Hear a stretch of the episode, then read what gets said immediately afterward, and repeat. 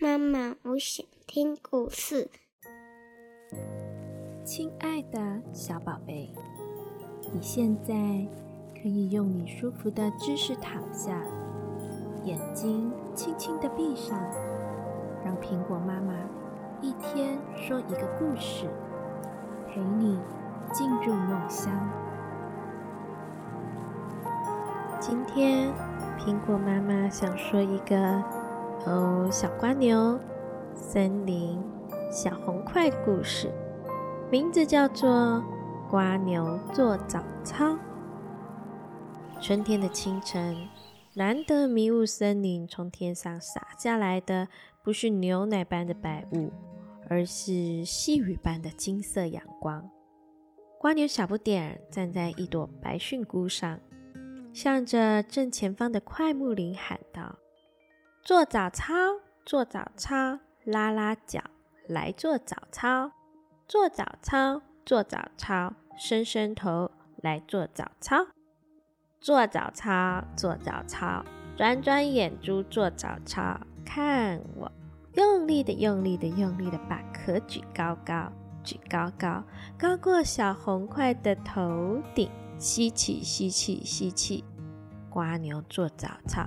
最有力气，不是瓜牛小不点不自量力，跟一群啊把树枝插向天空，仿佛要抓下一片蓝天的快木林较劲。自从冬眠醒来，迎向春天的第一天，他就发现一株刚冒新芽的小红块。这下子瓜牛小不点可神气了，每天在小红怪的面前做早操，锻炼体力。瓜牛小不点的家就在一棵老块木的树洞。每次从树洞里出来散步，只要抬头看着上面没有尽头的路，都会令他很生气。块木，你为什么长得这么高？这样我怎么爬都爬不到树顶。他常常忍不住对老块木抱怨。春天的第一天，看见那株小红块。伸出嫩枝跟他招手，瓜牛小不点顾不得吃早餐，就一步一步一步一步爬到小红怪的树顶上，哈哈哈哈！瓜牛小不点笑得壳都会颤抖，一不小心就从小红块的嫩芽上滚了下来。虽然花了一个早上的时间，好不容易爬到小红块的树顶上。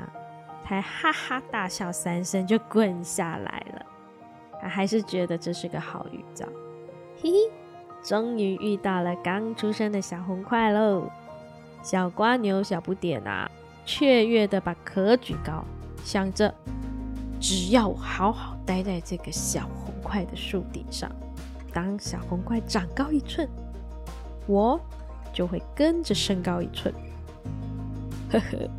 说不定有一天，我也可以像老块木那样伸出手，就可以勾到一朵云。当脑海浮现掉在云端的画面，瓜牛小不点忍不住兴奋地缩进壳里，在地上转起圈圈来了。这就是为什么小不点每天在小红块的面前做早操。那么努力的在小红块细细的枝干上爬上爬下做运动，锻炼体力，好好的坐在小红块的树顶上，一步一步的往上升，往上升。